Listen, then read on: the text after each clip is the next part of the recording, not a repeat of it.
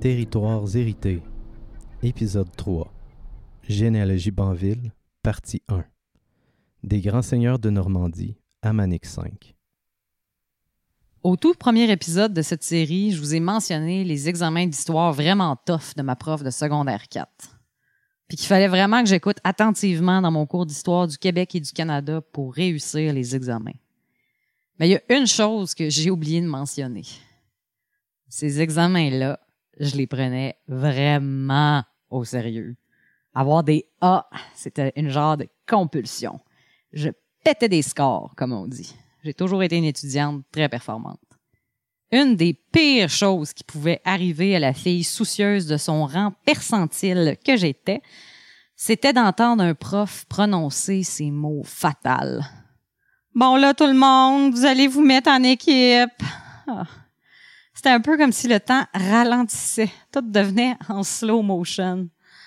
Ah! Les travaux d'équipe. C'était immanquable. T'avais toujours un free rider qui, connaissant ma réputation de bol, allait vouloir teamer up avec moi pour faire du pouce sur mon travail. Ah! Mon Dieu que ça m'écœurait. je me rappelle, je me disais, à un moment donné, là, ça va arrêter ces folies-là de travail d'équipe. C'est juste parce que j'étais à l'école. Puis je sais pas, là. Je, pensais qu'un jour, ces gens-là, ils allaient juste disparaître de ma vie. Comme par magie. C'est pas que je souhaitais leur mort, là. Juste, je sais pas, ils s'évanouissaient à un dans les brunes de l'existence. Ils se fondaient entre eux un pays de slackers avec une éthique de travail douteuse.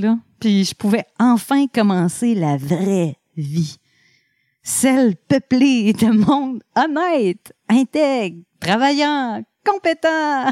Hmm. Ah, si seulement j'avais su. Si seulement j'avais su.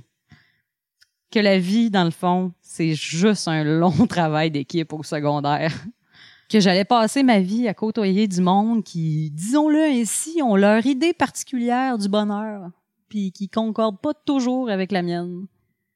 Je dois avouer que longtemps après le secondaire, à chaque fois que j'étais confrontée à ce genre de situation-là, je tombais en bas de ma chaise. Je me désorganisais, ben raide. Toujours bien étonnée d'être pognée à côtoyer des gens qui partagent pas mon idée du bonheur. Il y a une phrase du juriste Anishinaabe John Burroughs qui m'a marqué par sa simplicité et sa sagesse profonde.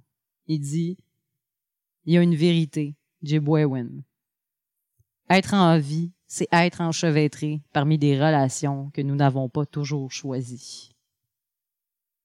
Puis il se passe pas une journée sans que je repense à cette vérité-là. Il y a parfois des relations puis des contextes difficiles dans la vie, puis la condition humaine, c'est peut-être bien juste d'apprendre à les naviguer. Il y a une autre pensée d'une grande sagesse sur laquelle je médite beaucoup aussi. Celle-là, elle vient de la philosophe française Luce Irigaray. Irigaray s'est beaucoup intéressé à la notion de différence, sur comment entrer en relation avec ce qui est différent de soi. Puis elle a développé cette idée que je trouve magnifique, celle de l'intervalle. Pour Irigaray, on n'approche pas la différence en cherchant ce qui nous rassemble. Au contraire, on identifie ce qui nous sépare, la distance entre nous. C'est ça qu'elle appelle l'intervalle. Puis apprendre à respecter, honorer et même s'émerveiller de l'intervalle, ça crée un espace infranchissable. Puis c'est dans cet espace-là qu'on trouve l'amour. Je me suis lancée dans une exploration pour comprendre la relation à la terre dont j'ai hérité de mes ancêtres. Mon but était de mieux me cerner, de mieux me connaître, de questionner des choses que j'ai toujours prises pour acquis. De comprendre ce qui me traverse quand j'habite sur un territoire, dans l'espoir peut-être d'apprendre puis de désapprendre ce que ça veut dire d'exister sur des territoires autochtones qui sont traversés par des ancêtres qui sont pas les miens. Les deux sagesses dont je parlais tantôt sont pas mal été mes forts dans un brouillard d'angles morts puis de paradoxes. En essayant de ramasser les morceaux de mon casse-tête ancestral, je suis tombé sur du grandiose, de l'émouvant, du troublant, puis du dégueulasse. Plein de relations que j'ai pas toujours choisies, mais qui sont là pareil, Puis qu'avant de prétendre régler quoi que ce soit, il fallait juste que j'apprenne à m'asseoir au milieu de tout ça, faire l'inventaire, prendre acte. Je pense que je cherche aussi à mieux comprendre ce qui me compose, ce qui m'a été légué en héritage. Peut-être pour savoir jusqu'où je m'étends exactement, où je m'arrête, puis où commence l'autre. Pour être mieux capable de reconnaître ce qui est différent de moi. Pour pas dire trop vite, oui, oui, oui, on parle de la même affaire, on est pareil dans le fond, toi puis moi pour plutôt apprendre à dire ah ça c'est différent ça ça fait pas partie de mon héritage. Qu'est-ce que tu veux dire exactement? Peut-être pour arrêter de déborder sur l'intervalle commencer à le voir à le reconnaître à honorer la différence à créer l'espace nécessaire pour l'amour. Certains appelleraient peut-être ça la réconciliation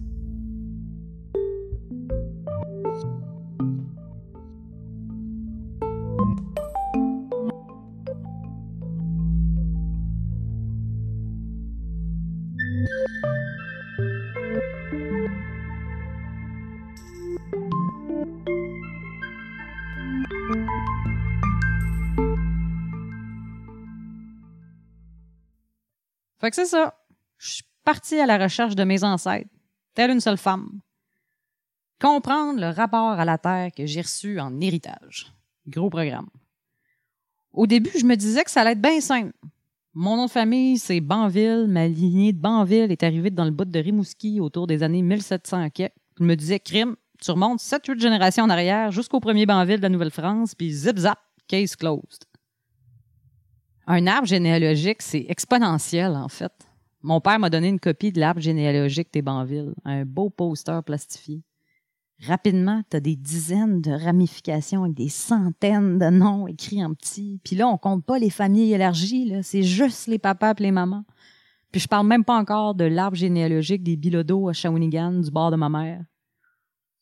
J'ai comme saisi assez vite que j'étais traversée par des forces, des legs puis des influences dont je pourrais probablement jamais faire l'inventaire conscient.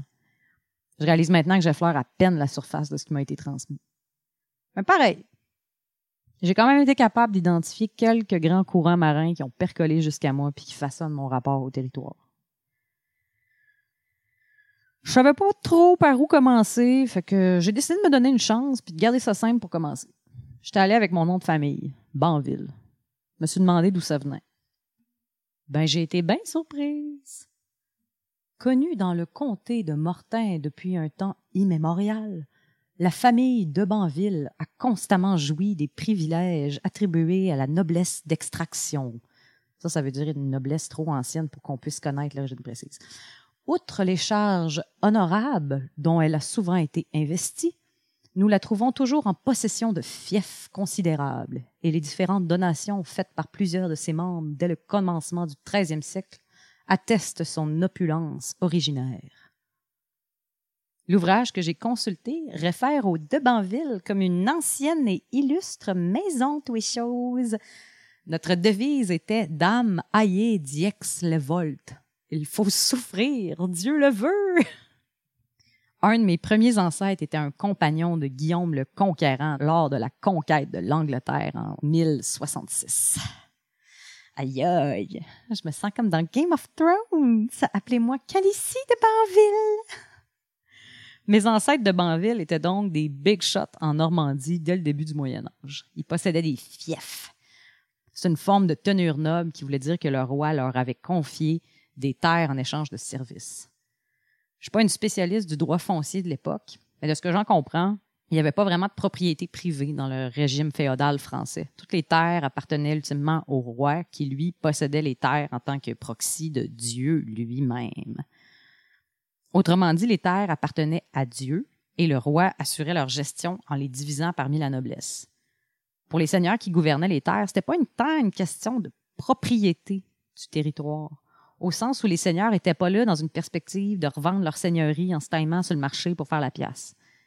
Le régime féodal était plutôt centré sur les obligations mutuelles qui unissaient le roi au seigneur puis le seigneur aux paysans. Le régime seigneurial en Nouvelle-France avait pas mal la même logique. Le roi louait les terres à des seigneurs qui devaient les développer puis qui avaient le droit en échange de percevoir des redevances des paysans puis d'imposer des corvées. C'est quand même important de le préciser parce que quand les colons français sont arrivés dans la vallée du Saint-Laurent, ils n'arrivaient pas avec une logique de propriété privée ou même d'acheter des terres. Leur but, c'était plutôt d'étendre la logique féodale française et de faire rayonner le royaume de France jusque de l'autre côté de l'Atlantique. Les auteurs Denis Delage puis Jean-Philippe Warren résument ça ainsi. En dehors de la mince bande qui s'étendait de Montréal à Québec, la Nouvelle-France n'était qu'une prétention tirée des rêves de grandeur d'un roi retiré à Versailles qui prenait plaisir à croire les flatteries de ses courtisans. Ce qu'ils veulent dire par là, c'est que sous le régime français, il y a eu beaucoup de déclarations symboliques d'annexion de territoire qui, au final, ne changeaient pas grand-chose à la vie quotidienne des gens, notamment des nations autochtones qui y vivaient déjà. Mais qu'on soit clair, là, ça, ça veut pas dire que les Français étaient dons, gentils, puis qu'on vienne surtout pas me dire que les coureurs des bois, c'était les meilleurs amis des Autochtones, puis que tout est cool dans le fond, puis que c'est les méchants Anglais qui ont brisé notre amitié éternelle et notre belle synergie. OK, oui, il y a eu des alliances entre les Français puis les Premières Nations. Ça fait partie de notre histoire, puis tant mieux si ça en inspire certains. Mais l'idée d'étendre le royaume de France jusqu'en Amérique est en soi coloniale dans la moelle des eaux. C'est la définition même du colonialisme. Puis, neutralité de la conquête par les Anglais, on a le droit de se demander comment ces alliances-là auraient évolué dans le temps. C'est peut-être une belle question à poser aux Algériens. Bref, tout ce que je veux dire ici, c'est que les Français sont arrivés, très peu nombreux, avec une conception particulière du rapport à la terre, une conception féodale. That's it. Mon premier ancêtre du même nom qui a traversé l'Atlantique s'appelait Louis Banville. Il est arrivé à Rimouski en 1757. Mon père a réussi à dénicher deux actes notariés signés par Louis Banville. Le premier date de 1759, puis a un contenu pour le moins surprenant. C'est un acte où il prend possession d'une terre de trois arpents par 42 arpents située dans la seigneurie de Rimouski. Là où ça devient surprenant, c'est qu'il s'engage en fait à détenir cette terre-là pour le bénéfice de quatre enfants orphelins jusqu'à leur majorité, puis qui adopte du même coup les quatre enfants. L'historien qui a récupéré cet acte-là dans les archives légales était bien étonné. Il a dit à mon père que c'était pas une pratique qui était très commune, que c'était très rare en fait de tomber sur des actes comme ça. Puis étant donné la date de l'acte notarié, 1759, là, année de la conquête, on se rappelle, il dit qu'il y avait de très fortes chances que ces enfants-là soient orphelins à cause des raids fréquents que les Anglais faisaient sur les berges du Saint-Laurent. J'ai consulté d'autres ouvrages sur l'histoire du Rimouski qui mentionnent que les colons devaient souvent tout laisser derrière puis courir se réfugier dans la forêt quand la flotte anglaise débarquait, brûlait des maisons puis essentiellement tuait du monde. Incluant fort probablement les parents des quatre orphelins adoptés par mon ancêtre Louis. L'autre acte notarié, celui de 1760, c'est pour l'acquisition d'une autre terre dans la paroisse de Saint-Germain de Rimouski, seigneurie de Saint-Barnabé. Malgré le fait que les Anglais ont techniquement conquis les Français l'année précédente, l'acte fait quand même mention de devoir payer des droits de seigneurie. Autrement dit, le régime féodal français, même s'il ne devait pas du tout ressembler à celui du début du Moyen Âge en Normandie, est quand même le cadre de référence. Donc, mon premier ancêtre du côté paternel, Louis Banville, n'était pas un grand seigneur rendu en Nouvelle-France. Mais il était quand même propriétaire de quelques terres. Puis, ben, je me crois que c'était un bon gars, qui avait le cœur sans main. Ses descendants de la famille Banville ont poursuivi leur lignée dans le bout de Rimouski. Il y a même une avenue Banville à Rimouski, puis la maison familiale bâtie par mes arrière-grands-parents est toujours là. Mon arrière-grand-père, Alfred Banville, semble avoir poursuivi la tradition de citoyen exemplaire. Il avait reçu la Croix de Saint-Germain de sa paroisse, un genre de prix pour le catholique de l'année. Bref, jusque-là, mes ancêtres Banville semblent correspondre à une famille canadienne-française assez typique. Pas des gens extrêmement puissants, grands propriétaires terriens, pas non plus des gens condamnés à l'errance. Cette histoire-là d'enracinement ancestral dans le Bas-Saint-Laurent, ça se fissure avec l'arrivée de mon grand-père, Marius Banville, qui est né en 1923. Pour des raisons qui demeurent mystérieuses, Marius voulait rien savoir de la Croix Saint-Germain puis de la tradition Banville. Il a grandi pendant que le Québec traversait ce qu'on appelle la Grande Noirceur. Les années sous Maurice Duplessis où le Québec est un endroit conservateur, réprimé et consommé par la peur du péché. Il a eu bien des jobs. Il a notamment été marin. Il a fini par se marier à 37 ans quand ma grand-mère était déjà bien ancêtre de mon père. Il avait l'air d'avoir eu un esprit libre puis nomade. Je pense pas que la vie domestique correspondait à son idée du bonheur. Je doute qu'il ait voté pour Duplessis, si même il votait. Donc, mon père est né dans un contexte qui n'avait rien à voir avec celui des Banvilles qui l'ont précédé. En rupture avec l'ancrage territorial marqué par la permanence des Banvilles. Mon père a plutôt grandi dans une situation assez chaotique. Entre sa naissance et l'âge de 13 ans, il a déménagé pas loin de 11 fois, un quartier entre le Bas-Saint-Laurent et la Côte-Nord. À 13 ans, pour la première fois, Marius, son père, est devenu propriétaire. J'ai demandé à mon père de m'en dire davantage. Euh, c'est ça, c'était la première fois que mon père avait acheté une maison. Puis, euh, étant donné qu'il était manuel puis très habile, il avait, euh, il avait commencé les travaux, il avait tout levé ce qui sentait en, train de s'affaisser. Puis, il prenait beaucoup plaisir à ça. on avait une galerie, je sais pas si tu te rappelles, il y a une galerie qui faisait tout le tour de la maison. En haut, il y avait un appartement qui était un revenu pour aider à payer l'hypothèque. Ben, à l'époque, je ne sais pas trop comment ça marchait. Là. Souvent, il y en a qui arrivent à s'acheter une maison justement à cause de ces revenus-là. Fait que mon père, il avait, il avait, euh, il avait probablement pensé à ça, de l'aider à payer son hypothèque. Puis euh, il faisait des travaux. Il était content. C'est la première fois que je voyais mon père vraiment être capable de dire c'est à moi ça. Hmm. Puis ma mère aussi. Ma mère aussi, elle, elle avait elle avait euh, beaucoup d'enthousiasme à ce projet-là qui avait formé, ben, en tout cas, à l'époque, je pense tous les deux. Là. Parce qu'on a toujours été trimballés d'une location à une autre location. Puis t'es là, mais tu sais que ça ne durera pas. Puis peut-être pour la première fois, mais j'étais quand même rendu à, je dirais, 13 ans, peut-être même 14. C'est la première fois que je vivais dans une maison que je pouvais dire que c'était chez nous. Hmm. Parce qu'avant, moi, j'ai pas, euh, j'avais pas connu ça. Fait qu'on passait notre temps à se trimballer. Chute au stade, Rhino, une fois à, à Bécomo, sur la rue Taché, pas loin. Je pense que je t'avais montré pas loin. Euh, la rue Talon, excuse. Pas loin de où mon père a acheté la maison que je t'ai montré, c'est la rue Taché. tout un trimballement-là, j'avais comme l'impression que ça prendrait fin. Mais euh, je pense bout d'un an, on retourne à la case départ et même pire. Euh, en tout cas, ça, comment dire ça, l'alcoolisme est revenu, puis les ravages de l'alcoolisme aussi. Puis mes parents ont tout perdu. L'alcoolisme. L'alcoolisme de mon grand-père a eu des effets tellement dévastateurs dans la vie de ses enfants. Il y a eu beaucoup de destruction, de violence, d'abus. Dans les dernières années, j'ai cherché à comprendre le pourquoi. Comment un homme qui provenait d'une lignée aussi stable et enracinée a pu tout faire voler en éclats comme ça? J'ai posé la question à une de ses cousines qui l'a connu dès son enfance, puis sa réponse a été immédiate. Elle m'a dit L'ennui. C'était un artiste, Marius. Un artiste pogné à construire des barrages sur la côte nord. Quoi d'autre tu voulais qu'il fasse, à part boire?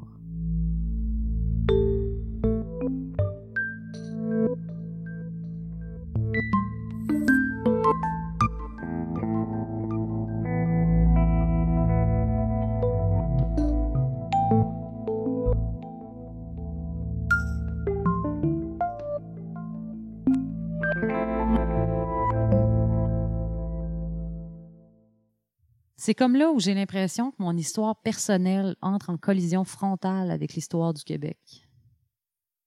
La Révolution tranquille, on aime se la raconter comme une période glorieuse de notre histoire. Et d'une certaine façon, c'est vrai. Il y a quelque chose d'absolument formidable dans l'idée qu'on s'est secoué, soulevé, qu'on se soit dit ça va faire, mettre chez nous, on met l'église dehors, on se crée des universités populaires, on parle et on pense dans notre langue et on prend le contrôle sur le territoire et l'apogée de notre grandeur en tant que nation se cimente dans le béton qu'on fait couler dans les rivières harnachées de la côte nord, les fameux barrages. Mon grand-père Marius a été ouvrier pour plusieurs barrages sur la rivière Manicouaga, incluant le barrage Daniel Johnson, Manic 5. J'ai remonté la route 389 il y a quelques années pour aller voir Manic 5. C'est colossal. C'est vraiment saisissant. Surtout lorsqu'on pense que jamais dans l'histoire de l'humanité, on avait construit un barrage de cette ampleur-là.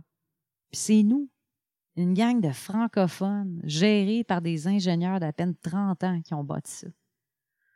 J'ai pas pu m'empêcher de penser aux vies des milliers d'ouvriers qui ont bâti ça, les deux pieds dans la boîte, au fond d'une rivière large comme un fleuve.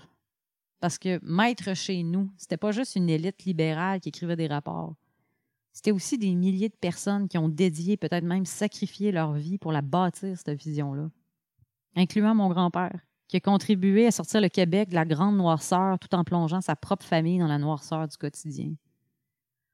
Mon père il a eu une enfance arbitraire puis errante, marquée par un alcoolisme qui était, semble-t-il, la meilleure façon que mon grand-père ait trouvé pour survivre à une vie de chantier.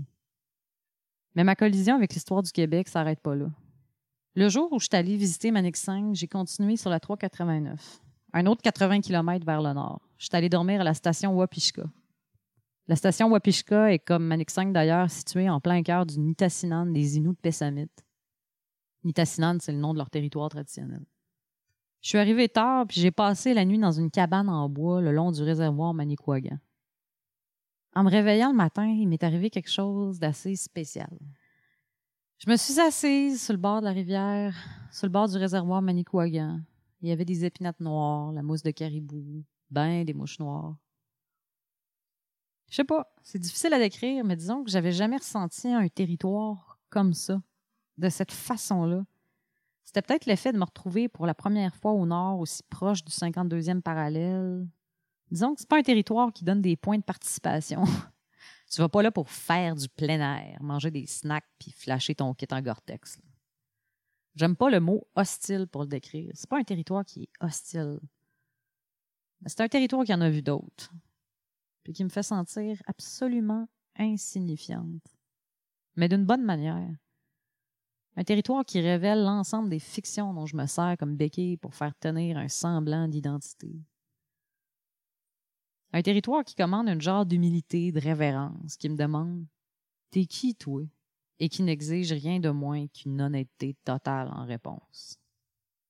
Quand j'ai eu fini mon café puis mon premier contact pour le moins confrontant avec le nitassinan de Pessamit, j'ai vu des gars opérer des pelles mécaniques. La station Wapishka était en pas pire chantier, en fait. J'étais allé jaser, puis je leur ai demandé ce qu'ils faisaient. Il y a un gars, aussi Inou de Pessamit, qui m'a dit qu'il devait déplacer les bâtiments parce que l'eau du réservoir Manicouagan était encore en train de monter à cause des barrages.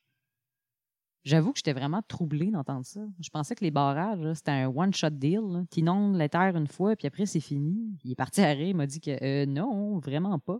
Et que le Conseil des Inuits de Pessamit venait en fait déposer une injonction contre Hydro-Québec pour qu'il cesse de rehausser le niveau du réservoir. Parce que la montée des eaux risquait d'inonder encore une coupe de milliers d'hectares de forêt et tuer tout ce qui y vit. En plus, l'inondation va provoquer la libération de mercure puis va contaminer les rivières, les poissons et donc la bouffe des Inuits de Pessamit. J'ai beaucoup relu l'important poème de Michel Lalonde récemment, Speak White. Speak White s'était lancé en injure par les Anglos envers les francophones au Québec quand le français était utilisé en public. En écho, en fait, à une insulte qui existait dans les plantations américaines pour forcer les esclaves noirs à s'exprimer dans la langue des maîtres. Ce poème de Michel Lalonde, Speak White, c'est le peuple québécois qui s'assoit à la table des luttes anticoloniales puis qui répond, nous aussi, aux Black Panthers. Speak white. Tell us that God is a great big shot and that we're paid to trust him. Speak white. Parlez-nous production, profit et pourcentage. Speak white. C'est une langue riche pour acheter, mais pour se vendre. Pour se vendre à perte d'âme. Les chantiers des barrages d'hydro, c'était parmi les premiers au Québec où ça se passait en français. Les ouvriers se faisaient donner des ordres, mais jamais celui de Speak White.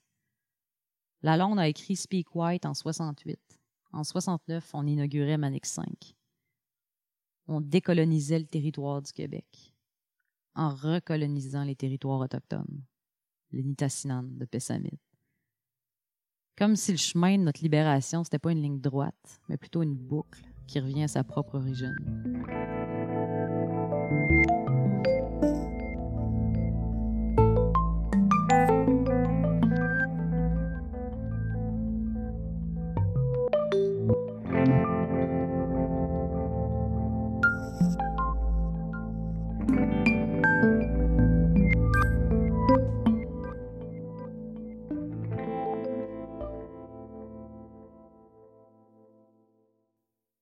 Disais au début que l'héritage que j'ai reçu de mes ancêtres dans mon rapport à la Terre était complexe, composé de relations difficiles, puis pas toujours choisies.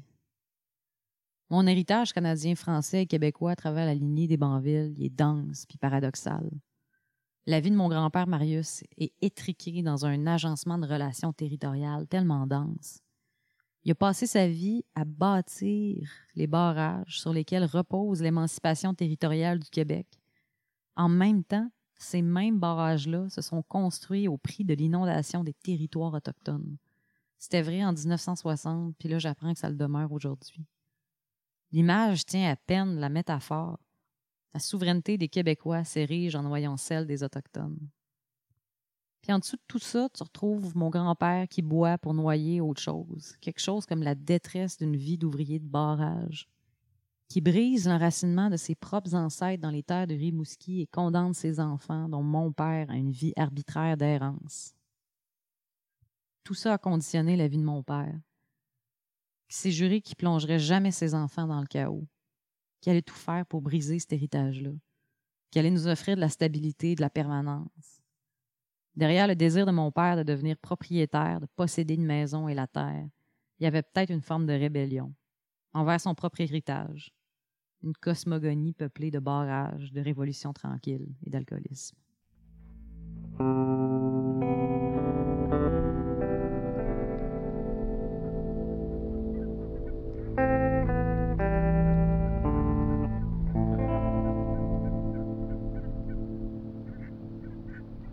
À la conception, écriture, narration et réalisation, Marie-Sophie Banville. À la musique, au montage et à la conception sonore, Yann Chevalier-Trépanier. Territoire hérité est présenté par l'Office des règles et des normes, une initiative de la Faculté des beaux-arts de l'Université Concordia et diffusé en collaboration avec le magazine Nouveau Projet.